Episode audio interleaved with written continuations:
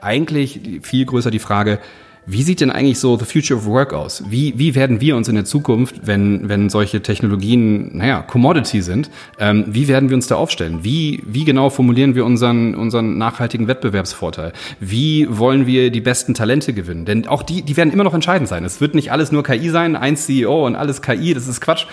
Aber es sind sehr fundamentale große Fragestellungen, ähm, die in so einem Transformationsprozess irgendwann mal auf den Tisch kommen sollten.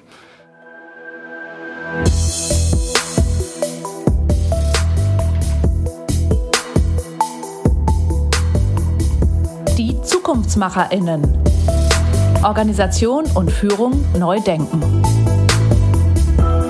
Hallo und herzlich willkommen bei Die ZukunftsmacherInnen, unserem Podcast zur Organisation und Führung.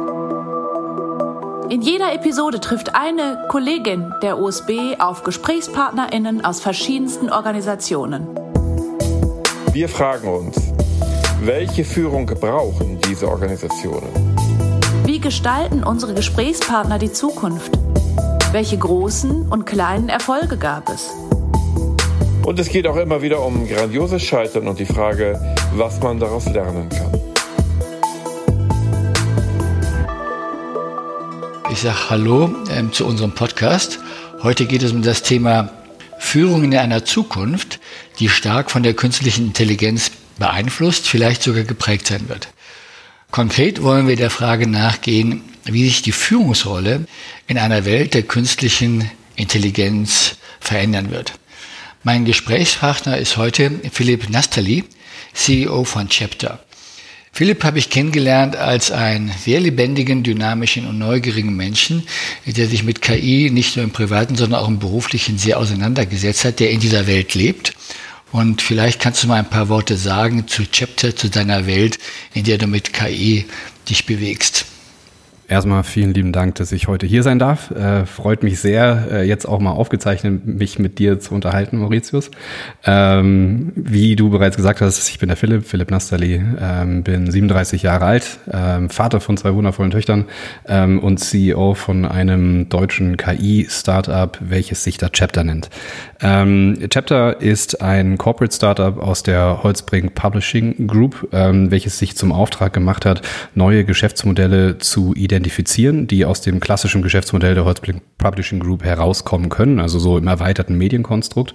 Ähm, aber mit zunehmender Zeit, und wir sind jetzt ungefähr seit zwei Jahren, sind wir daran zu arbeiten, ähm, haben wir halt mehr und mehr festgestellt, dass ein erweiterter Kontext für uns auf der Chapter-Seite eigentlich viel spannender sein kann. Das heißt, wir setzen uns viel mehr ähm, nicht nur mit der reinen Content-Generierung mithilfe von äh, generativer künstlicher Intelligenz auseinander, sondern versuchen eigentlich die, die, die wirklich großen Themen ähm, der Arbeit oder der Zusammenarbeit irgendwie anzugehen, indem wir uns die Frage stellen, naja, wie kann denn diese wirklich disruptive Technologie, ähm, wie kann die denn unser alltägliches Tun, unsere alltägliche Arbeit, Produktivität, Effektivität und auch irgendwie so ein bisschen Zufriedenheit im Job ähm, beeinflussen? Wie müssen da zukünftige Modelle aussehen? Und wie kann man vor allen Dingen auch mit diesen Technologien, ähm, Zukunftstechnologien ähm, deutlich schneller innovieren mithilfe dieser Technologie? Das heißt eigentlich so dieses, ähm, dieses wunderschöne exponentielle Bild von, okay, KI nutzen, um KI noch besser irgendwie im Unternehmen zu integrieren und damit zu wachsen. Das ist irgendwie so ein bisschen unser Auftrag und ähm, runtergebrochen, wie gesagt, diese zwei Dimensionen, to redefine work of the future and to fuel human innovation. Das ist das, was wir bei Chapter machen und das macht sehr viel Freude. Spannend, spannend, spannend. Du hast gerade diesen Begriff erwähnt, dass KI eine disruptive Innovation sein kann, sein wird. Vielleicht kannst du mal ein bisschen äh, von deinem Bild beschreiben.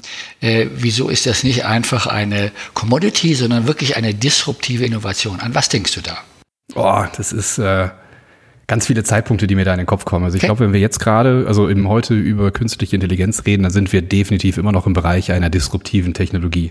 Ähm, also KI ist ja spätestens seit ähm, dem November 2022 auch im Mainstream angekommen, nachdem ähm, mhm. ChatGPT dann an den Markt gebracht wurde und die es halt geschafft haben, binnen von irgendwie wenigen Wochen wie 100 Millionen aktive Nutzer auf die Plattform zu kriegen. Aus gutem Grund, weil es halt so unglaublich einfach zu nutzen ist. Also selbst wenn ich mit meiner Mutter oder meinem Vater gesprochen habe und denen gezeigt habe, so hey, guck mal her, gib doch mal was ein und da kommt was Spannendes raus. Es war einfach äh, mindblowing bis heute, ähm, weil es auf der einen Seite so einfach zu verwenden ist und auf der anderen Seite ist halt so ähm, unerwartet gute Outputs generiert. Das heißt, heutzutage würde ich äh, noch verargumentieren, dass es definitiv eine disruptive Technologie ist. Aber ich glaube, ähm, die, die, die Anpassung von uns als Gesellschaft und auch die Anpassung von einzelnen Businesses ist mittlerweile voll im Gange, ähm, dass es halt wahnsinnig schwierig werden wird, ähm, sich wirklich äh, durch, weiß ich nicht, durch einfaches Einbinden von ChatGPT in ein bestehendes Produkt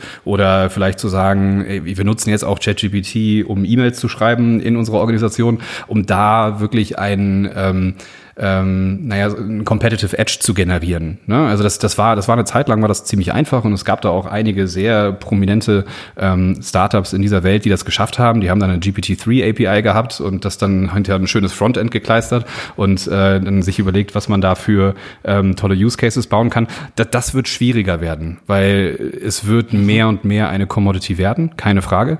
Aber wir sind definitiv noch nicht an diesem Punkt, dass KI und die Anwendung eben dieser eine Commodity ist, sondern wir sind mittendrin im Change-Prozess und ich würde sogar fast behaupten, im im schnellsten Change-Prozess, den es äh, ja, bisher gegeben hat, weil diese Technologie ist wirklich disruptiv. Ja, wunderbar. Ne? Ähm, ich glaube, ChatGPT, wie du das beschrieben hast, hat das ganze Thema ja populär gemacht, ja. Mhm. Aber die Anwendung, die KI-Anwendung gab es ja schon und gibt es ja schon in anderen Bereichen. Aber scheinbar geht es jetzt, geht jetzt wirklich die Post ab. Also die Anwendungen werden vermehrt, die werden intensiver, die Bereiche werden umfassender werden, wo KI äh, überall eine Rolle spielen wird. Siehst du das ähnlich?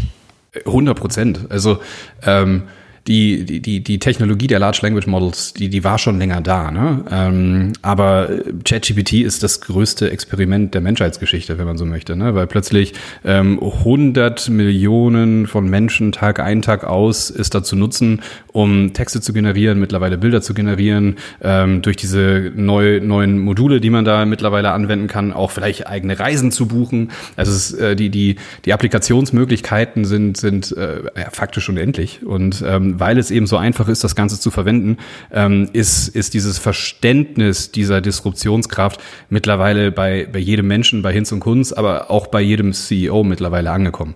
Ähm, oder zumindest bei den meisten, würde ich sagen. Ähm, und aus dem Grund äh, sind wir mittendrin in der, in der großen Frage, ja, was bedeutet das denn für mich? Was bedeutet das denn für mich als Mensch? Was bedeutet das denn für mich als, als Vater? Was, aber was bedeutet das auch für mich als, als CEO? Und ähm, das ist eine unglaublich spannende Frage, ähm, mit der ich mich Tag ein, Tag aus auseinandersetze, mit unseren KundInnen, aber auch natürlich äh, intern.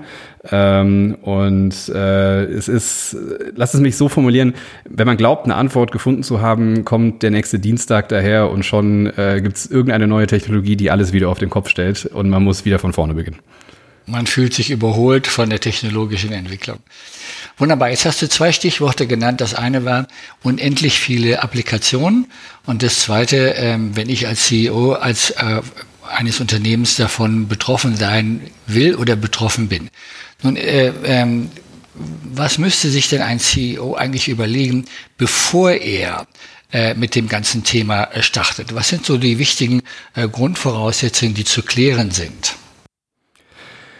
Sehr gute Frage, die wir mit Sicherheit nicht in diesen 60 Minuten in der vollen Gänze beantworten können werden, aber ich versuche mal hm. so, so, einen gewissen Abriss zu geben. Ähm, also ganz grundsätzlich würde ich mich zu einem Statement hinreißen lassen, welches da ist. Es betrifft jedes Geschäftsmodell unmittelbar oder mittelbar da draußen. Das heißt, jeder CEO sollte sich zumindest mal mit seinen, mit seinen ExpertInnen hinsetzen, überlegen, okay, was bedeutet das denn eigentlich für mich? Und zwar mhm. auf der einen Seite ähm, aus der opportunistischen Brille, also welche Chancen könnten sich für mich daraus ergeben, vielleicht neue Märkte zu erschließen, ähm, neue Geschäftsmodelle aufzubauen ähm, und so weiter und so weiter. Ähm, aber auch ein Stück weit aus der eher so ähm, risikobehafteten Brille. Also ich, ich bin ein großer Verfechter von einem Zitat, welches mittlerweile zu Tode zitiert wurde, welches da ist, KI wird dir deinen Job nicht wegnehmen, aber ein anderer Mensch, der KI hinreichend gut verwendet, wird das mit Sicherheit tun.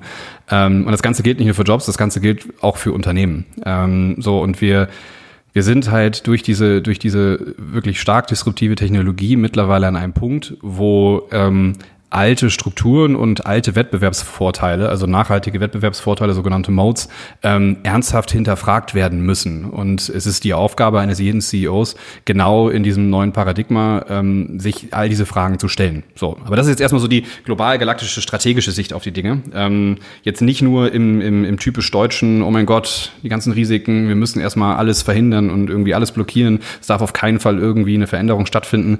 Ähm, bin ich persönlich kein großer Freund von. Ähm, ähm, das kann an meinem Alter liegen, aber das kann auch an meinem Naturell liegen oder an dem, an dem äh, Wissen, was ich jetzt mittlerweile mir angehäuft habe über die letzten Jahre. Ähm, sondern ich bin grundsätzlich immer ein sehr optimistischer Mensch. Also ich bin ein Mensch, der ähm, insbesondere bei der, bei der Frage, wie man KI denn in der jeweiligen Organisation anwenden kann, dazu einladen möchte, sich auch vor allen Dingen mit den Chancen zu befassen, weil ähm, diese Chancen sind äh, wirklich, die sind mannigfaltig. Und ich rede nicht nur davon, ähm, zu sagen, oh, jetzt können wir endlich Effizienzgewinne realisieren, wir können die Produktivität um 30 Prozent erhöhen, wir können, weiß ich nicht, ähm, Redundanzen endlich umsetzen. Ähm, da, darum geht's nicht. Ich bin eher ein Freund von, ähm, lass uns nicht über Effizienzen, sondern über Effektivität reden. Lass uns darüber reden, dass wir die super wichtigen Ressourcen, die wir haben, unsere Mitarbeitende, unsere, unsere Daten, unsere Vertriebsstrukturen, Distributionskanäle und so weiter, lass uns doch mal wirklich hinsetzen, überlegen, okay, was ist genau der Wettbewerbsvorteil, den wir in so einem neuen Paradigma an den Tisch bringen können? Und es könnte eventuell auch sein, dass sich der Markt, in dem wir dann operieren, komplett drehen wird und wir letzten Endes über ganz andere, vielleicht deutlich neuere Geschäftsmodelle uns unterhalten.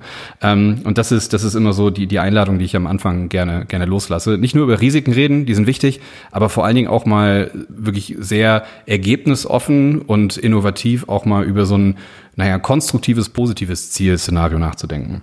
Ähm, so, wenn der CEO das jetzt gemacht hat oder die CEO das jetzt gemacht hat, ähm, sind aber natürlich noch sehr, sehr, sehr viele Themen dahinter. Ne? Also äh, das ist jetzt schön, wenn, wenn jetzt CEO XY ähm, sich jetzt gesagt hat, okay, wir adressieren jetzt einen neuen Markt und bringen ein neues Produkt auf den Markt, wie auch immer. Ja?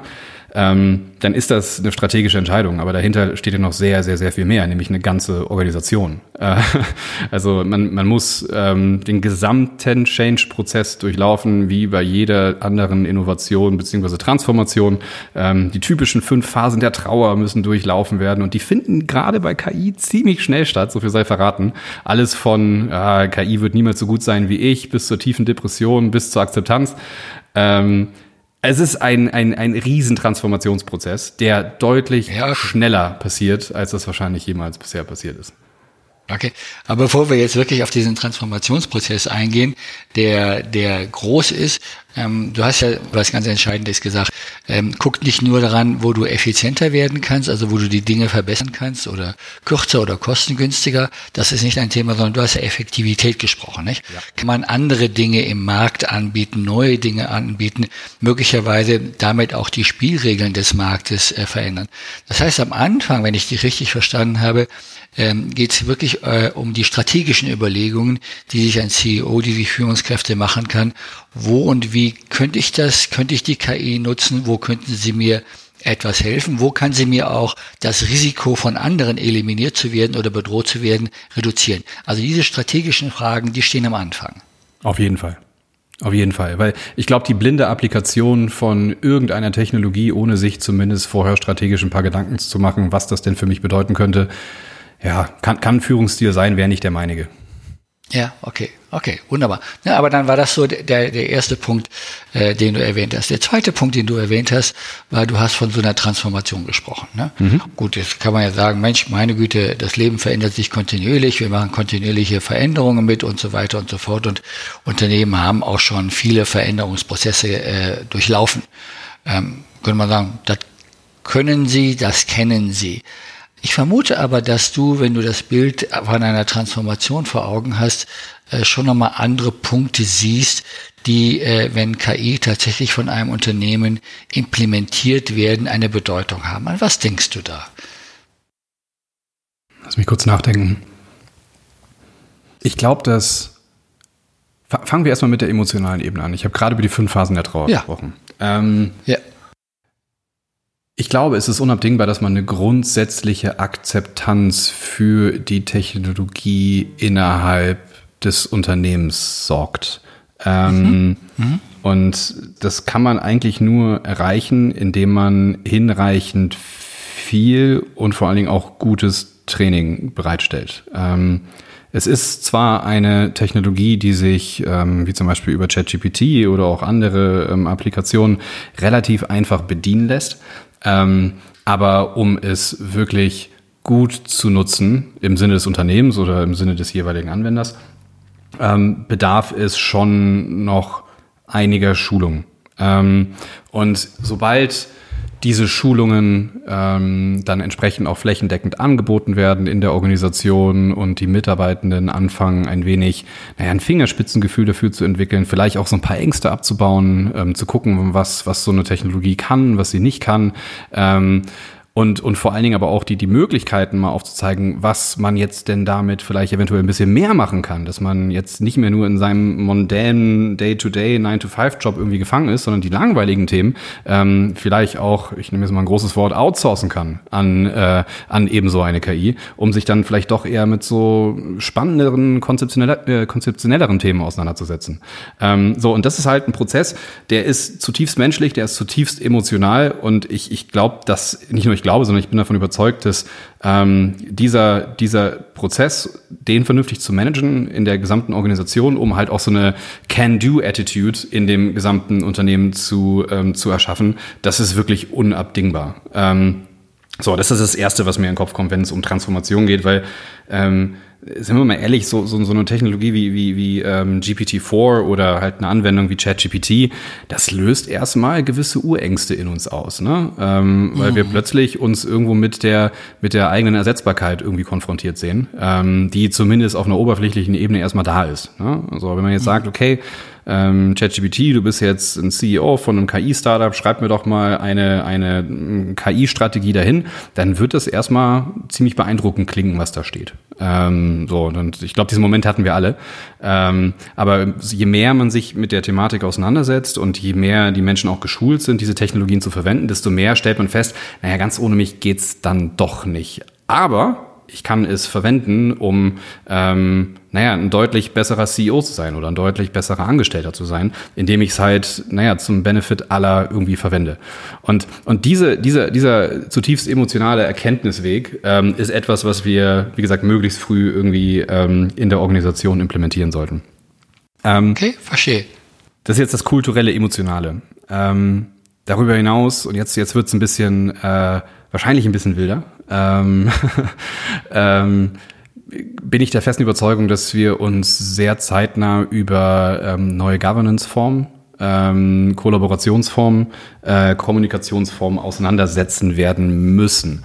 Denn ähm, ich persönlich glaube, dass wir ähm, relativ zeitnah in einer, in einer Zukunft leben werden, in der wir mit sogenannten Agenten auch kommunizieren werden und arbeiten werden. Jetzt die Frage, was ist ein Agent? Agent hat jetzt mhm, nichts genau. mit, der, mit, der, mit der popkulturellen Interpretation von der Matrix oder sowas zu tun, ähm, sondern ein, ein Agent ist ein sogenanntes Large Language Model, welches in der Lage ist, sogenannte Aufgaben oder Tasks für dich auszuführen. Also wenn ich jetzt zum Beispiel sage, ähm, lieber Agent XY, schreib bitte eine E-Mail an den Mauritius, in der drin steht, ich möchte über folgende Themen in diesem Podcast reden, ähm, dann kann ein Large Language Model zwar ähm, Vorschläge machen, wie diese E-Mail aussieht, aber es ist zumindest Stand heute, bis auf ein paar wenige Ausnahmen, ähm, noch nicht in der Lage, diese E-Mail tatsächlich selber zu versenden. Wenn ich diesem Agenten aber sogenannte Agency gebe, das heißt, dass, ähm, dass das Recht gebe, für mich an meiner Stadt eine Aufgabe zu erfüllen und auch tatsächlich diese E-Mails an dich zu senden, dann sprechen wir hier von einem sogenannten Agenten. Ähm, mhm. So, und wenn wir, wenn wir das jetzt mal, ähm, und ich will jetzt hier nicht die nächsten 30 Minuten darüber referieren, ähm, weil da gibt es mit Sicherheit deutlich schlauere Menschen als mich, die erklären können, wie genau die technologische Basis von so einem Agenten aussieht. Aber ganz einfach formuliert schaffen wir dadurch letzten Endes ein neues Teammitglied durch diesen einfachen ja. Agenten, indem wir halt sagen, ja. okay, ähm, mein, mein Minimi, der schreibt die ganzen E-Mails oder mein Minimi koordiniert meinen Kalender oder mein Minimi ähm, kann vielleicht auch, wenn mein Kalender die ganze Zeit voll ist ähm, und mein Team irgendwelche Fragen hat, die im Zweifel äh, relativ einfach zu beantworten sind, zum Beispiel, ob ich nächste Woche Mittwoch Zeit habe, ähm, kann dann diese einfachen, mondänen Tasks entsprechend für mich an meiner Stadt übernehmen. So, wenn wir das jetzt so uns mal vorstellen, dass nicht nur der CEO so einen kleinen Agenten hat oder so einen Digital Twin, ähm, sondern, sondern irgendwie rein theoretisch gesehen jeder in einer Organisation, dann haben wir letzten Endes äh, eine, eine, ein ziemlich spannendes neues Organisationskonstrukt geschaffen, in dem nicht nur Menschen miteinander kollaborieren, sondern auch äh, Maschinen irgendwo miteinander kollaborieren. Und dann haben wir wieder so diese ganz, ganz, ganz witzigen akademischen und intellektuellen Konstrukte, wo man sagt, ein Mensch mit vielen Maschinen oder eine Maschine mit vielen Menschen und wie dann genau so eine Governance aussieht und auch eine Kultur und Kollaborationsform und wie da miteinander kommuniziert wird, das ist eine unglaublich spannende Fragestellung.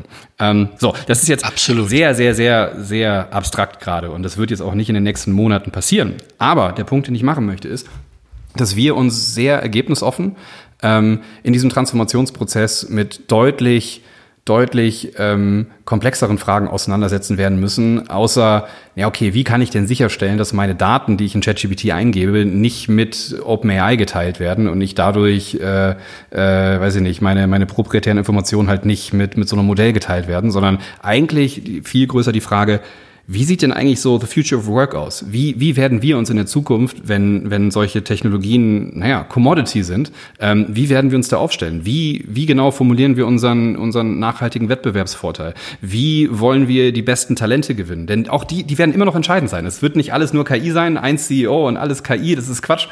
Aber es sind sehr fundamentale große Fragestellungen, ähm, die in so einem Transformationsprozess irgendwann mal auf den Tisch kommen sollten. Ähm, ja, okay. Sehr spannend. Okay. Okay, aber jetzt verstehe ich auch, äh, warum du, äh, warum du von einer Transformation und nicht von einem einfachen Change gesprochen hast. Nicht? Und am Anfang hast du ja über die Emotionalität gesprochen, über das Thema der Akzeptanz gesprochen und du hast ja auch davon gesprochen in der gesamten Organisation. Du siehst es also nicht nur in irgendeinem kleinen Produktbereich, ja, an einer Funktion, sondern du siehst es in der gesamten Organisation, ähm, wo sich die künstliche Intelligenz, wo sie genutzt oder wie sie angewendet werden kann. Das wäre das Erste. Das Zweite, diese Thematik mit den Agenten hat ja Einfluss auf die Governance, auf die Organisationsstrukturen. Und es gibt dann auch einmal neue Mitglieder. Es gibt dann das Thema Mensch-Maschine-Interaktion, die dann passieren. Äh, und dann geht es darum, äh, um nur zwei Stichworte zu nennen, äh, wer trifft Entscheidungen? Ja, das ist ja das eine. Das andere Punkt ist, wenn wir über eine Governance sprechen, wer ist verantwortlich? Ja, ähm, wenn es schief geht, wer trägt dann die Schuld? Nicht? Ähm, das haben wir ja in der Vergangenheit eigentlich immer Personen äh, dafür identifiziert, auch um die gesamte Organisation zu schützen. Das wären also so Fragen, die mit einem Einsatz, mit einem, ich sag mal, einem größeren Einsatz von KI, wo KI nicht nur ein Tool ist, ja, sondern äh, tatsächlich Anwendung ist, äh, ähm, die dann äh, von der Organisation geklärt oder angesprochen oder bearbeitet werden müssen. Ist das richtig verstanden? Auf jeden Fall richtig verstanden. Du sprichst zwei sehr, sehr, sehr spannende Themen an ähm, und ich würde jetzt gern genauso abarbeiten, wie du es gerade gemacht hast. Erstens, ähm, wer ist verantwortlich? Ähm, also ich glaube, jeder von uns kennt, kennt so ein klassisches RACI-Framework, Responsible, Accountable, Consulted, Informed. Ähm, und ich persönlich, wenn wir jetzt über so, so KI im Allgemeinen, aber gerne auch spezifisch über solche Agenten reden, ich, ich ähm, versuche immer ein, ein sehr simplistisches Bild zu malen, welches äh, philosophisch ein bisschen komplexer ist. Ich erkläre gleich warum, aber zumindest zur Einfachkeit für das Governance-Modell ist das ganz passend. Und zwar, ähm, stell dir vor, Mauritius, du hast ähm, die schlauste Praktikantin, die du jemals in deinem Leben hattest. Die kommt von den besten Business Schools, hat nur Einsen ihres Lebens geschrieben und die fängt an, morgen bei dir im Unternehmen zu arbeiten. Ähm, okay. So, die ist, die ist, die ist wirklich das schlauste, der schlauste Mensch, mit dem du jemals die Chance hattest, in deinem Leben zusammenzuarbeiten. Leider hat die nur überhaupt gar keine Erfahrung. Die kennt den Kontext nicht, wie bei euch im Unternehmen entsprechend agiert wird. Ähm, die weiß gewisse Gepflogenheiten nicht. Die weiß nicht, wie deine Businesspartner, ähm, wie du gerne mit denen redest, ob das per Sie ist, ob das per Du ist, ob das eher ausufernd lange Beschreibungen sind oder eher komm auf den Punkt, be quick, be bright, be gone.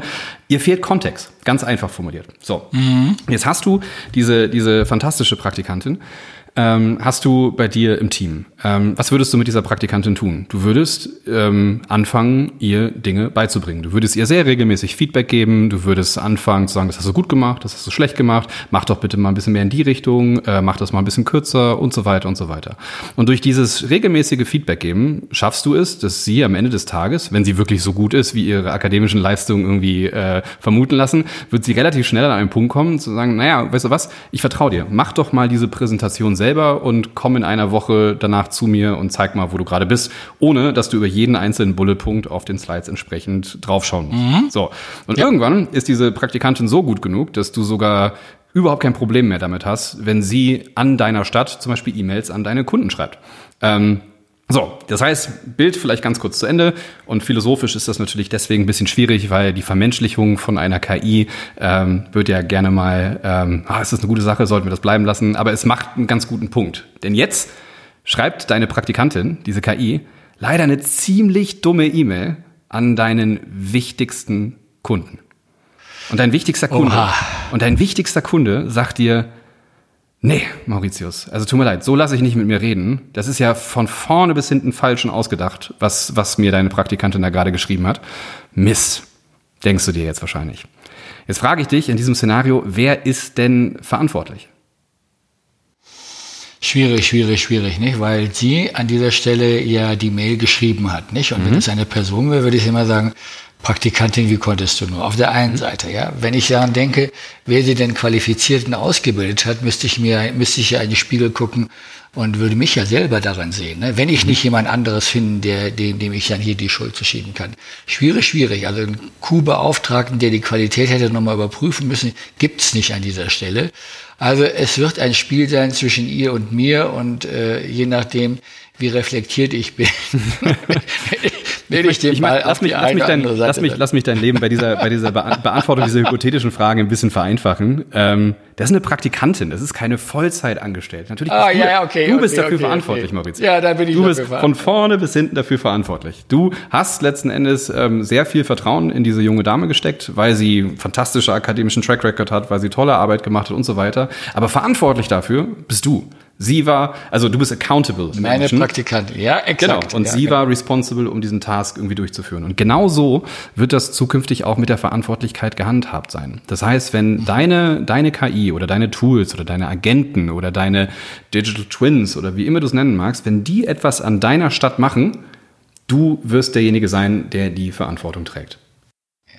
Okay, dann ist das aber in einer gewissen Weise ja analog wie äh, meine Mitarbeiter äh, machen irgendwie etwas und dann kann ich zwar sagen, okay, äh, das hat der Mitarbeiter gemacht, aber er ist in meinem Verantwortungsbereich, in meiner Funktion und im Endeffekt als Funktionsleiter, als Bereichsleiter trage ich die Verantwortlichkeit für das, was in meinem Bereich dann passiert. Ja. Genau so ist es. Es ist genau das gleiche Modell, als ob du ähm, Menschen in deiner Organisation hast und diese ansteuerst, etwas in deinem Sinne oder im Sinne der Organisation zu tun.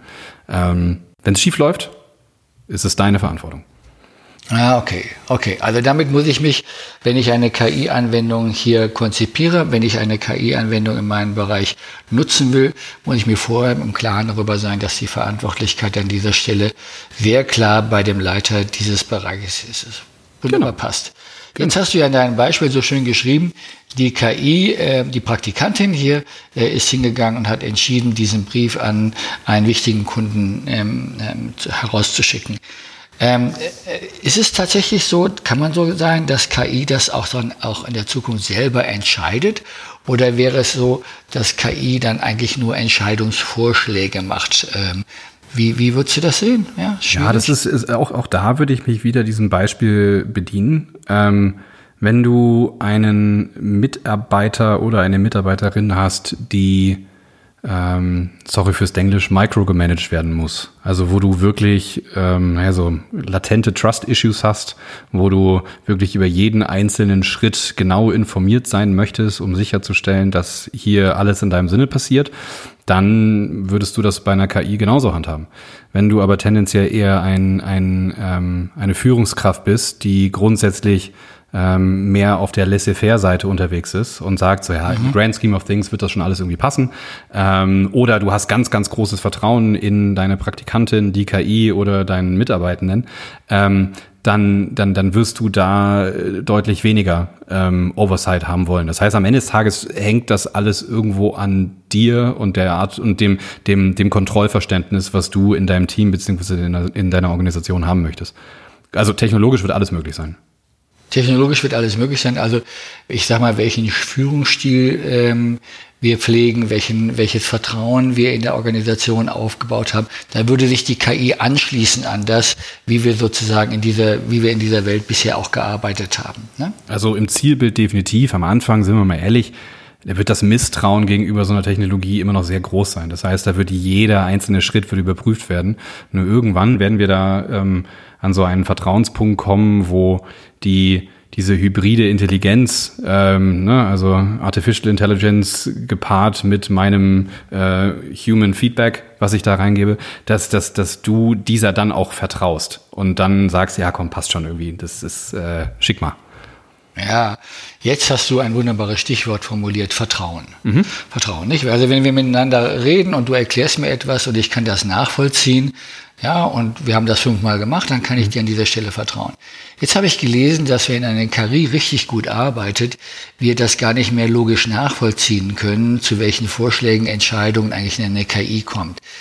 Und du hast vorhin von der Emotionalität gesprochen, von der Governance gesprochen. Ähm, wie gehe ich denn mit diesem Thema um? Ähm, kann ich einer KI vertrauen? Wann kann ich ihr vertrauen? Ähm, was mache ich damit? Das ist eine sehr gute Frage. Ähm, zwei Ebenen. Erstmal das Hauptproblem mit Vertrauen bei einer künstlichen Intelligenz im Gegensatz zu einem klassischen Algorithmus, also irgendwas, was halt mit ganz vielen If-then-else-Funktionen zusammengebaut wurde, ähm, ist, dass der Outcome von, ähm, von so einer KI immer probabilistisch ist. Das heißt, da kommt, wir wissen nicht hundertprozentig, was nach ähm, festen Bausteinen, die wir da reingeben, was am Ende des Tages hinten rauskommt. So, das heißt, das schürt natürlich erstmal ganz grundsätzlich ein so ein, so ein gewisses Misstrauen, weil man halt so einen gewissen Kontrollverlust auch irgendwo damit hinnehmen muss. Ähm, zumindest in unserer Interaktion mit Maschinen. Weil vorher war es ja so, du gibst eine Zahl rein, kommt eine andere Zahl raus und das ist immer deterministisch rechts wie links, links wie rechts irgendwie rückführbar. Bei probabilistischen Modellen ist es ein bisschen schwieriger, weshalb plötzlich dieses Vertrauensthema ein großes Thema ist. Ja, und das kann ich nachvollziehen. Das macht Sinn, weil man möchte gerne verstehen, warum das jetzt gerade der Outcome ist. Ähm, jetzt würde ich aber gerne mal irgendwie fünf Schritte nach vorne spulen und sagen, okay, jetzt sind wir wieder in diesem Agenten, Praktikantinnen irgendwie Setup drin. Okay? Ähm, und jetzt hast du ein, ähm, einen Menschen, mich, ich bin jetzt ein Angestellter und ich mache in neun von zehn Fällen mache ich äh, tolle Arbeit. Du bist immer sehr zufrieden mit meiner Arbeit, aber im zehnten vom zehnten Mal äh, verkacke ich's. Da mache ich plötzlich irgendwie richtigen Bockmist, weil ich irgendwie einen fundamentalen Zusammenhang nicht verstanden habe, nicht richtig äh, äh, recherchiert habe und plötzlich kommt da halt irgendwie ein bisschen Mucks bei rum. Ähm, so, jetzt, jetzt würdest du, wenn du dann mit mir als meine Führungskraft dich mit mir unterhalten würdest, würdest du sagen, Philipp, wie konntest du nur, hast du keinen guten Job gemacht? Wir würden das abtun als Human Error. Ich würde mich hinstellen und sagen, hey du, tut mir leid, ähm, geht auf meine Kappe. So, genau, ne, einmal. Genau, einmal, zehn, ja. kommt nicht wieder vor. Sind wir mal ehrlich, das wird schon wieder nochmal passieren. Nicht genau dieser Fehler, aber irgendein anderer Fehler wird mir passieren. Es ist einfach dann ja. Human Error. Und genau dieser Human Error, dieses, dieses, naja, irgendwie so diese, dieses Black Swan Event, wenn wir jetzt mal so eine schöne Distributionskurve aufmalen, malen, wo ganz links in der Verteilungskurve richtige Grütze rauskommt, auch bei ChatGPT, da müssen wir uns ein bisschen drauf einstellen. Weil wir wollen natürlich versuchen, dass dieses Black Swan Event nicht in einen von zehn, sondern in einen von 1000 Fällen irgendwie aufkommt. Ähm, aber mit dieser Probabilität von dem jeweiligen Ergebnis müssen wir leben lernen. Und zwar wir als Führungskräfte, aber auch wir als Organisation aber, und deswegen habe ich jetzt diesen großen Bogen gemacht, das war niemals anders. Weil mit, mit Menschen haben wir auch naja, gewisse Ausfallwahrscheinlichkeiten, was den Output angeht, oder Ausfallwahrscheinlichkeiten, weil sie völlig unerwartet kündigen, oder, ne? You, you, you get the drill. Ja. Von daher, ähm, ich, ich glaube, das ist ein Thema, welches ähm, gar nicht so neu ist, nur halt in einer anderen Darbietungsform daherkommt. Okay, okay, interessant, interessant. Und wir hätten dann nicht den Human Error, sondern den Machine Error, ja, den wir dann also als einen Teil der Realität äh, hinnehmen müssen, dass er einfach dazugehört. Ja? Genau. Ähm, ähm jetzt äh, spielen wir das Spiel mal weiter. Angenommen, du wärst mein Mitarbeiter und äh, ähm, wir hätten etwas Neues zu tun und ähm, ich würde die KI vorher ähm, mit den ganzen Input-Daten füttern und die KI würde mir einen Vorschlag machen, was zu tun ist. Und ich würde mir auf diesen Vorschlag gucken und sagen, gucken, wie, kommt, wie kommst du denn darauf? Mhm. Ja, also wie kommt die KI denn zu diesem Vorschlag? Aber sie kommt zu diesem Vorschlag, ja, das an dieser Stelle zu tun, weil sie eben so und so viele Dinge miteinander äh, korreliert hat und äh, ist dann zu diesem besten Ergebnis gekommen. Ich kann das aber nicht nachvollziehen. Ich weiß nur, der Vorschlag heißt jetzt, genau das und das zu tun. Jetzt bist du ein Mitarbeiter und hörst mir zu, guckst mir in die blauen Augen, aber sagst, oh Mauritius, also wenn du das nicht erklären kannst, wenn du das nicht begründen kannst, warum soll ich es denn dann tun? Werden das Herausforderungen von Führungskräften sein, äh, Dinge kommunizieren zu müssen, die sie eigentlich selber im Grunde im Sinne von Ursache-Wirkung Zusammenhänge gar nicht richtig verstehen können? Lass mich kurz nachdenken. Mein initialer Impuls ist, naja, du kannst ja trotzdem fragen, wo kommt denn das her? Und sobald du halt eine sogenannte Retrieval-Funktion hast, also sprich ähm, das Large Language Modell auch aufs Internet zugreifen kann und dementsprechend dir Quellen aufzeigen kann, wie es denn dazu kommt, kannst du ja okay. zumindest ähm, also zu einem hinreichend großen Grad irgendwo auf Ursache-Wirkung-Suche gehen. So, wirst du final, final ähm, dann sagen können, ja, warum hast du denn das jetzt übergewichtet gegenüber dem, weiß ich nicht. Also da, da müsste es mit Sicherheit ähm, unterschiedliche Lösungen entweder jetzt schon geben oder alsbald mal geben, die halt helfen, ähm, diese, diese, diese Herbeiführung von, von, ähm, von der finalen Entscheidung irgendwie, so, so, irgend so Attributionsmodell, wo man halt sehen kann, 60 Prozent habe ich das gewichtet, 20 Prozent habe ich das gewichtet, 10 das und 5 war random. So. Ähm, also so ein Tool wird es mit Sicherheit irgendwie schon geben oder in Zukunft noch deutlich ah, verstärkter, ja. aber du wirst schon die Möglichkeit haben, ähm, irgendwie, zu, also du, du kannst ja ChatGPT jetzt mal ganz einfach, ja, in der allereinfachsten Version kannst du ja auch fragen so, wie kommst du da drauf? Also wie, wie, wie, wieso, wieso glaubst du, dass, äh, äh, weiß ich nicht, der Output XY ist und nicht ABC? Ähm, so, und dann, kann, dann kannst du einen Dialog führen. Dann kannst du sagen, ja, bohrst du tiefer, bohrst du tiefer, bohrst du tiefer. So, ah, okay, das ist natürlich eine falsche Annahme, die du getroffen hast, mein Freund. Äh, kannst du mal bitte das hier übergewichten, weil das, was du jetzt da gerade meinst, ist leider Quatsch. Ähm, so, und dieses, diese, diese Ursachenfindung für, wo sind wir denn hier falsch abgebogen, ist am Ende des Tages sehr ähnlich zu, zu dem, wie wir zwei als, als Menschen miteinander kommunizieren würden, um herauszufinden, wo ich denn den Fehler begangen habe. Ähm, Aha, von ja. daher, äh, ich, ich, glaube, ich glaube tatsächlich, dass, und das ist, wie gesagt, zutiefst philosophisch, ne? Ähm, ich, ich persönlich glaube, dass der, dass dieser, dieser Prozess äh, gar nicht so viel anders ist, als wenn du mit einem tatsächlichen Menschen darüber redest, weil vielleicht habe ich ja auch eine Agenda, eine politische Agenda. Vielleicht habe ich das absichtlich falsch gemacht, um um um dich vom Executive Board blöd aussehen zu lassen, oder vielleicht vielleicht äh, geht's mir wahnsinnig schlecht, weil mein Kind gerade krank ist und ich die Nacht über nicht geschlafen habe und das ist der Grund für meinen Fehler. Und in Wirklichkeit habe ich gar nicht gearbeitet, sondern äh, ne, so mich um mein Kind gekümmert. Ähm, so, das würde ich dir auch nicht straight ins Gesicht sagen, sondern ich würde mir halt irgendwie was aus den Fingern sagen, so, ja, ich habe hier mir was überlegt, so, ne? Willst ja. du da hundertprozentig dahinter kommen? Weiß ich nicht. Wenn du gut bist, ja, wenn nicht, dann halt nicht. Ja, genau. Ähm, und deswegen, ich, die, die Parallelen sind schon, schon, schon relativ, ähm, für, zumindest in meinem Kopf, relativ, ja, ist, ist relativ ähnlich zueinander. Ja, interessant. Als ich dir jetzt zugehört habe, dachte ich auch, naja, also die, dieses alte Ursache-Wirkungsmodell würde ja implizieren, ähm, dass wir das gleiche Modell haben, ja, dass mhm. du das, dass ich äh, in meiner Vorstellung das auch so kommunizieren könntest, dass du es ja genau in dieser gleichen Form auch wahrnimmst. Und das ist ja schon gar nicht mehr gegeben. Ne? Du hast deine Erfahrung, du hast deine Wirklichkeitskonstruktion, so wie ich sie habe. Mhm. Und mein Modell muss gar nicht dein Modell sein, da kann auch eine Hidden Agenda drin sein. Also mhm. dementsprechend hat man dieses Problem der Erklärung eigentlich immer schon gehabt und wird es auch in der Zukunft haben.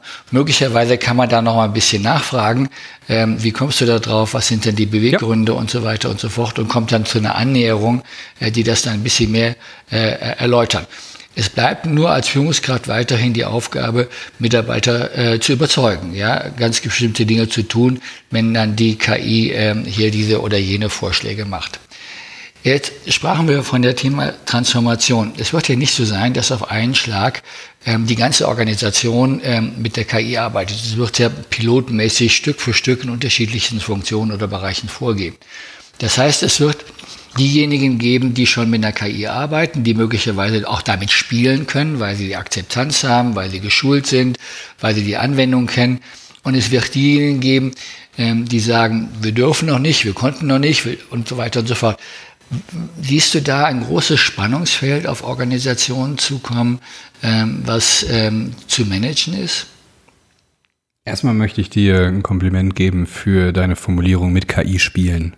Ähm, Finde ich großartig.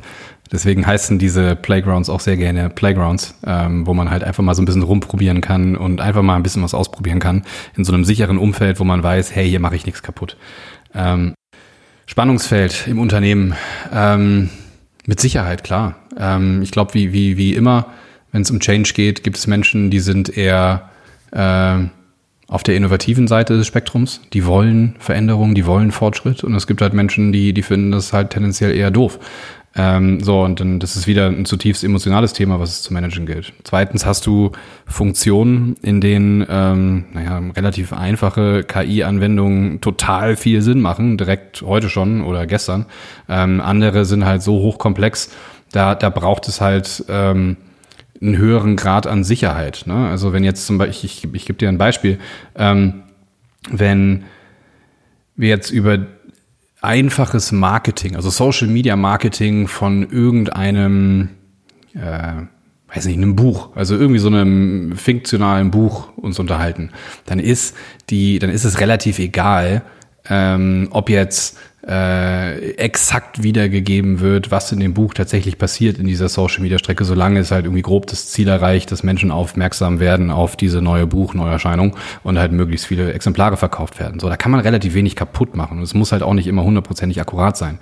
Wenn wir jetzt aber eine KI-Anwendung, äh, weiß ich nicht, bei äh, in der Medizin oder bei, bei einem ähm, Automobilhersteller haben und sagen so, hey, design mir mal ein neues Auto oder design mal die Bremsen und stellt sich heraus, ja, okay, war alles Mist, die Bremsen bremsen nicht, ähm, dann, dann funktioniert das halt nicht, weil da müssen wir dann halt wirklich hundertprozentig sicher gehen, dass die Bremsen funktionieren. Ähm, und das ist jetzt natürlich ein sehr... Ähm, sehr artifiziell kreiertes Beispiel für unterschiedliche Industrien, für unterschiedliche Funktionen. Ähm, aber so wird es am Ende des Tages sein. Es wird einfach ähm, Bereiche geben, in denen die, An denen die Anwendung deutlich einfacher fallen wird und die auch heute schon bereits sehr viel damit arbeiten und andere, die da halt erstmal, naja, Probleme mit haben und wo man große Barrieren durchbrechen muss. Und das halt irgendwie hinzukriegen, ist halt in meinem Kopf ein klassischer Change-Aufwand, der von der Führung bewerkstelligt werden muss. Ja, okay, gut wenn wir das so sehen, jetzt ähm, hast du ja ein Unternehmen, was schon in vielen Bereichen KI anwendet. Mhm. Äh, ähm, was kannst du denn in diesen Bereichen beobachten, äh, wenn die Mitarbeiter KI anwenden? Gibt es da eine besondere Atmosphäre äh, oder haben sich äh, informelle Wege geändert? Ähm, was beobachtest du da in eurem Unternehmen? Hm, spannend. Ähm was beobachte ich? Also erstens, ähm, wir sind mittlerweile so knapp 30, 35 Leute. Ähm, ein Großteil dieser Menschen ähm, arbeitet in unserem Tech-Team. Das heißt, das sind ähm, wahnsinnig intelligente Menschen, die ähm, sehr, sehr, sehr tief in dieser ganzen AI-Thematik stecken und um es auch klar formuliert zu wissen, deutlich tiefer in dieser Thematik stecken, als ich das tue, als CEO von dem Laden. Ähm, und es ist unglaublich spannend zu sehen, dass die grundsätzliche Haltung innerhalb von Chapter eine zutiefst positive, konstruktive und ist so eine richtige Aufbruchsstimmung ist, ist, ist bei uns im mhm. Laden. Ähm, was dazu führt, mhm.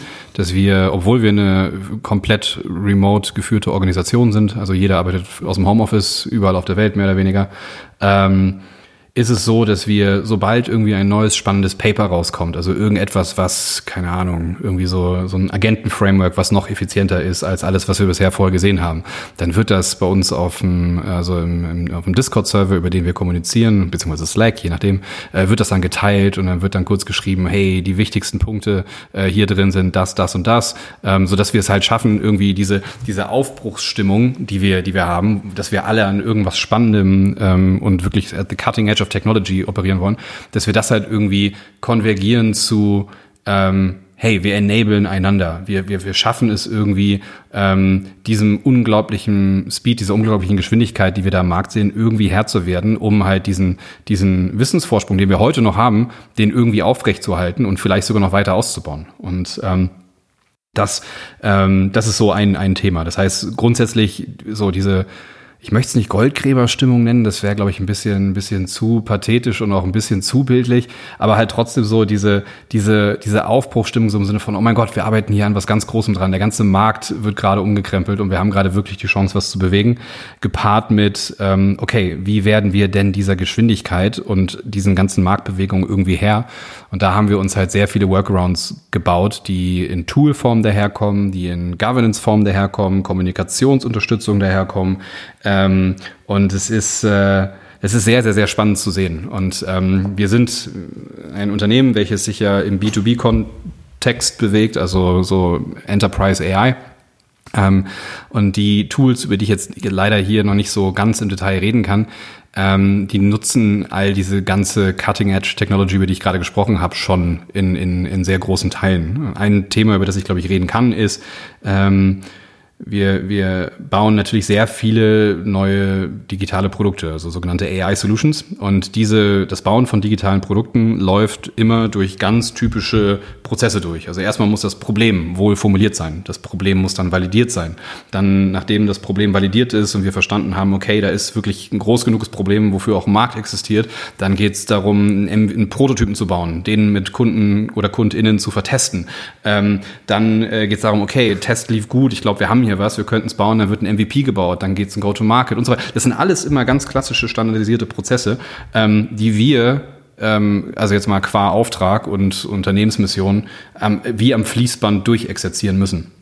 So, und jetzt mhm. gibt es ähm, schon sehr viele coole Dinge da draußen, ähm, die wir uns dann halt auch selber teilweise zusammengebaut haben, so dass dieser Prozess durch KI faktisch unterstützt wird. Ähm, ich gebe dir ein ganz einfaches, konkretes Beispiel. Ich bin ein Mensch, der jetzt nicht intrinsisch motiviert ist, jeden Tag 20 akademische Paper zu lesen. Das ist jetzt nicht meine Welt. Also äh, gerade als auch, auch als CEO habe ich da auch nicht die Zeit für. Ähm, mhm. Andere Leute aus unserem Unternehmen, die für die ist das, äh, das das Größte, dass die halt all diese ganzen akademischen Paper lesen dürfen. Und die lesen dann halt bis zu 10, 20 am Tag übertrieben. Mhm. Ähm, aber jetzt, jetzt muss ich trotzdem mit diesen Menschen irgendwie agieren und wir müssen gemeinsam den, den, den neuesten technologischen Fortschritt nehmen und das verbinden irgendwie mit unserer, unserer Strategie. So, und damit wir irgendwie von den gleichen Sachen reden, braucht es irgendwie eine gewisse Übersetzungsarbeit. Also zum einen von mhm. mir, von meiner großen, bisschen Marketing angehauchten, bisschen finanziell angehauchten Unternehmensvision äh, in die tief technologische Sprache, aber genauso umgekehrt, weil wenn da über irgendwelche äh, Agenten-Frameworks gesprochen wird und Decision-Modelle und so weiter, da bin ich halt inhaltlich erstmal raus, es sei denn, sie schaffen es, in meinen Worten mir zu erklären, warum das für mich eine wichtige Information ist und was das für mich bedeuten könnte. Und diese Übersetzungsarbeit mhm. jeweils ähm, wird bei uns sehr stark durch AI-Agenten unterstützt, intern. Ähm, und das ist für mich als jemand, der halt eben nicht so tief in der Technologie drinsteckt, halt absolut überlebenswichtig, weil es mir halt ermöglicht, überhaupt mit diesen schlausten aller schlauen Menschen, von denen wir sehr, sehr viele haben, ähm, an einem Tisch zu sitzen und die richtigen Fragen zu stellen, die richtigen Impulse zu setzen in einer Sprache, die wir dann alle verstehen. Ähm, so, und wenn man jetzt mal dieses ganz einfache Beispiel von der Übersetzungsleistung von Business Blabla zu Deep Tech Knowledge und andersrum, wenn man das halt mal als ein Beispiel nimmt, kann man das eigentlich auf die, die gesamte Unternehmensgovernance übertragen. Weil wir KI eigentlich an jedem, an jeder Schnittstelle, an jedem Schnittpunkt versuchen, zum Benefit von Chapter und natürlich auch unseren KundInnen so einzusetzen, dass wir das möglichst at scale können. Und das ist eine ziemlich coole Anwendung, so innerhalb von Chapter. Mhm. Und ich könnte dir noch hunderte weitere erzählen, aber würde, glaube ich, den Rahmen dieses Podcasts springen. Sehr spannend. Ich dachte, äh, äh, als ich dir zugehört habe, daran, meine Güte, da muss man ja wirklich eine ganze Menge an Übersetzungsarbeit leisten, so wie du sie gerade beschrieben hast. Und ich habe nicht daran gedacht, dass mir die KI natürlich dabei auch unterstützen kann. Mhm. Ja, aber wunderbar, da kann sie mir, das muss ich nicht alles alleine können, äh, da kann sie mir helfen. Jetzt ähm, hast du ja ganz am Anfang gesagt, dass du ähm, zwei Jahre älter als 27 bist. Das heißt, du hast ja schon einiges an Unternehmen, an Führungskräften erlebt. Wenn du jetzt ähm, das vergleichen würdest, die Welt früher und äh, die Welt heute und morgen und angenommen, ihr seid jetzt 30, ihr würdet auf 40 äh, oder 45 wachsen und du müsstest eine neue Führungskraft suchen. Ähm, was wären jetzt mit Blick auf morgen äh, Eigenschaften, Fähigkeiten, die diese Führungskraft haben sollte, die du in dieser neuen Welt, äh, ähm, die dir sehr, wichtig sind? Auch eine fantastische Frage. Ähm, es kommt ein bisschen auf die Rolle an. Ähm, und ich glaube, das ist, das ist offensichtlich klar, wenn es halt irgendwie jemand in der, in der Tech-Welt ist, dann muss er oder sie sehr, sehr, sehr tief in den ganzen Tech-Themen sein. Ich würde mich mal auf meine Business-Seite beschränken wollen. Ja.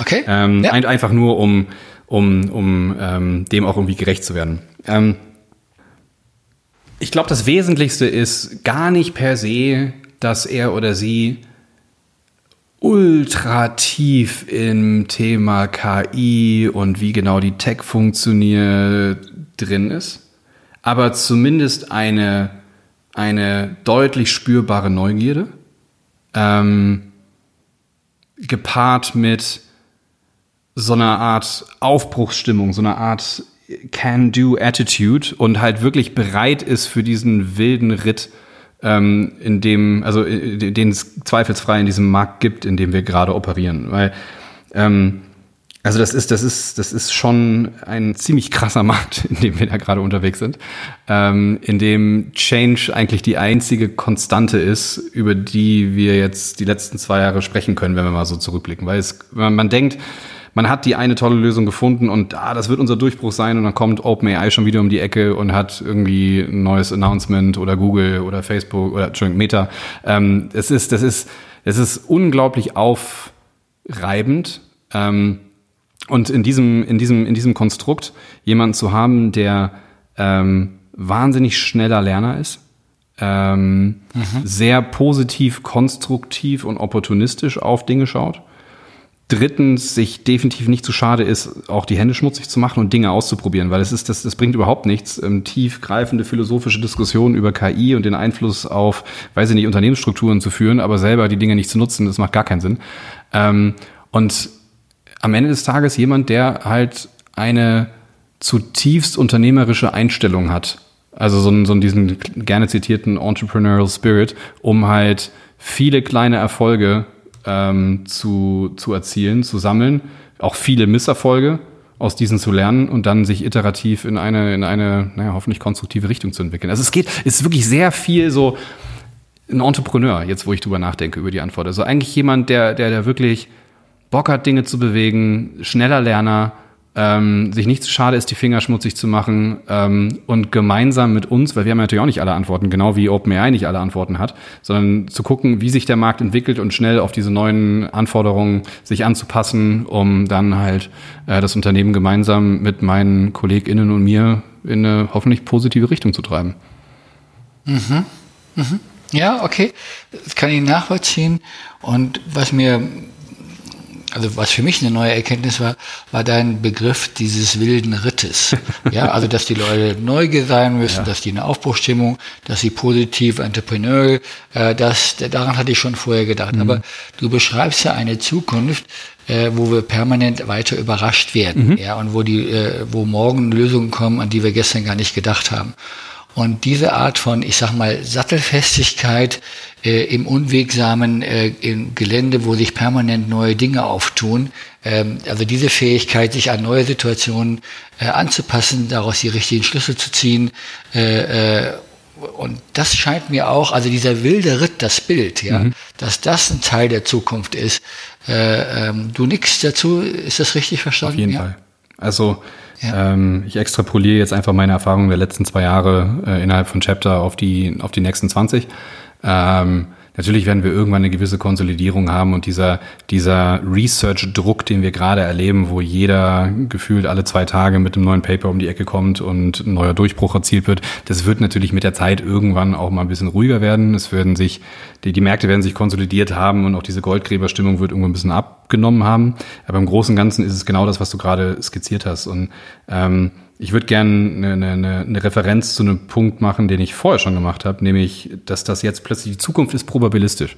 Ähm, so und äh, wir, haben, wir haben ja vorher, wir haben ja. ja. vorher haben wir die ganze Zeit immer gesagt, äh, äh, vorher in der deterministischen Welt hat man macht man gute Arbeit und dann kommt äh, ein guter Output bei raus. So ähm, in der probabilistischen Welt ist das alles ein bisschen anders. Ähm, so ein Produktmanager, der kann halt nicht sagen plötzlich, ja mach mir diesen Button bitte bitte gelb und dann macht der Entwickler irgendwas und dann kommt ein gelber Button bei raus sondern das Feintunen von so einem Modell, auch wenn man nicht genau versteht, wie dieses Modell funktioniert und warum es gewissen Output gibt, aber dieses Feintunen von einem Modell, das wird über Iteration, Iteration, Iteration, Iteration und noch mehr Iteration dann am Ende des Tages zu dem, wo wir sagen, okay, jetzt sind wir damit happy zu einem 99% Konfidenzintervall oder sowas. Und dieses, diese, diese probabilistische Zukunft wird sich, wird sich, naja, artikulieren durch eben genauso einen wilden Ritt. Das wird nicht so sein, dass sich zwei sehr intelligente Menschen, irgendwie du und ich, irgendwo hinsetzen und sagen so, okay, die Zukunft wird so aussehen. Wir malen einen Business Case und es wird genauso passieren. Nee, das wird nur über Iteration, Iteration, Iteration funktionieren und das Durchhaltevermögen, die Persistenz, diese Iterationen auch wirklich konsequent durchzuziehen. Wunderbar. In der Vorbereitung des Podcasts habe ich natürlich auch daran gedacht, dir ein Schlusswort äh, zu lassen. Was könntest du zum Schluss sagen? Aber eigentlich äh, mit deinen letzten Bemerkungen, wo du gesagt hast, es gibt Iteration, Iteration, Iteration und sich von der einen wiederum auf die neue einzustellen, ähm, das ist eine Eigenschaft, die Führungskräfte äh, einfach mitbringen müssen in dieser Disrupt, in dieser Welt, die durch diese disruptive Innovation in der nächsten Zeit vermutlich so geprägt wird. Ähm, also für mich ist es wunderbar, diese Blicke in diese verschiedensten Aspekte einer KI-Welt geworfen zu haben. Ähm, Gibt es noch etwas, was du zum Schluss sagen möchtest, was dir wichtig ist äh, äh, oder was du Führungskräften, die sich mit dem Thema äh, äh, beschäftigen werden, noch mit auf den Weg geben kannst zu dem, was wir jetzt schon alles äh, besprochen haben? Oder möchtest du etwas unterstreichen von dem, äh, was wir besprochen haben? Ich habe ein Thema, was ich gerne noch anbringen würde, ähm, was ich bisher noch gar nicht angesprochen hatte und dann können wir das gerne konkludieren mit, mit einem inspirational Schlusswort. Ähm, wir haben nämlich über ein Thema, haben wir bisher noch gar nicht gesprochen, und zwar ähm, Entscheidungssimulation oder Simulation im Allgemeinen. Weil mhm. ähm, wenn wir jetzt in einer Welt operieren, in der ich rein theoretisch gesehen meinen ähm, persönlichen digitalen Zwilling bauen kann und ich deinen persönlichen digitalen Zwilling bauen kann und die dann anfangen miteinander sich zu unterhalten und zwar nicht einmal, nicht zehnmal, nicht hundertmal, sondern vielleicht tausendmal über ein ganz bestimmtes Thema, dann könnten wir relativ zeitnah dann auch an einem Punkt sein, in dem ich ähm, Gespräche zwischen uns beiden simulieren könnte. Jetzt gehen wir mal davon aus, du bist mein Chef und ich möchte eine Gehaltserhöhung von eigentlich 20 Prozent haben. Ja? Ähm, so, und jetzt ähm, habe ich halt deinen digitalen Zwilling und meinen digitalen Zwilling und ich lasse die jetzt 100 Mal, vielleicht 500 Mal, vielleicht 1000 Mal miteinander verhandeln, um zu gucken, was denn vielleicht die beste Verhandlungstaktik für mich wäre, um bei dir möglichst viel Gehaltserhöhung rauszukriegen. Also gerne 20 Prozent, vielleicht auch gerne 25 Prozent, vielleicht halt auch nur 5 Prozent. Aber was muss ich tun, damit ich ähm, in dem tatsächlichen Gespräch, was ich mit dir dann habe, ähm, möglichst gut vorbereitet bin, dass für mich die größte Erfolgswahrscheinlichkeit aus diesem Gespräch rauskommt.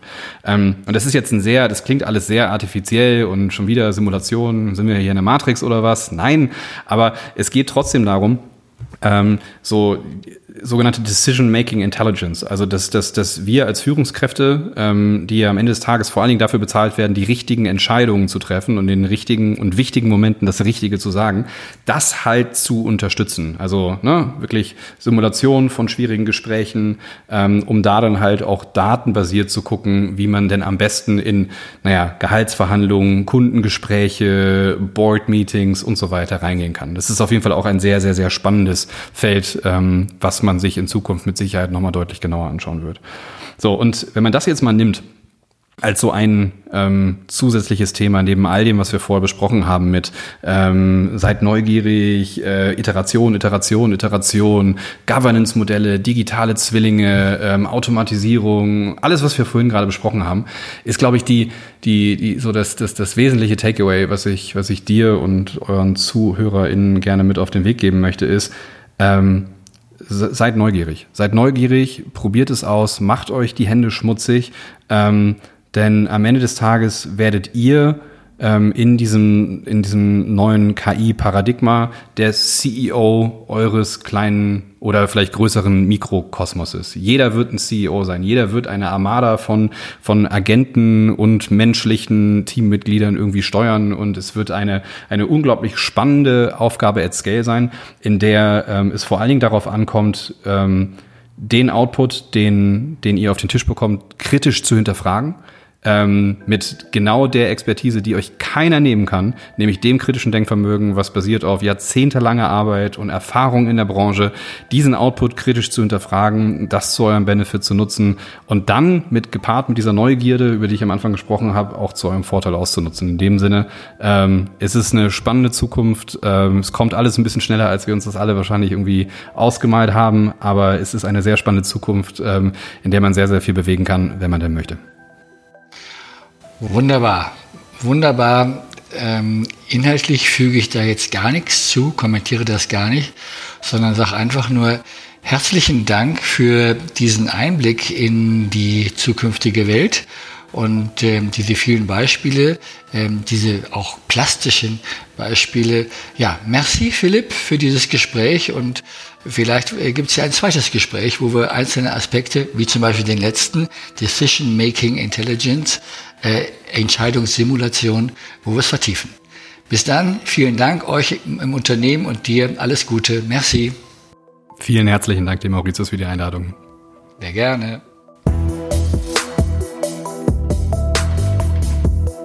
Die ZukunftsmacherInnen. Organisation und Führung neu denken.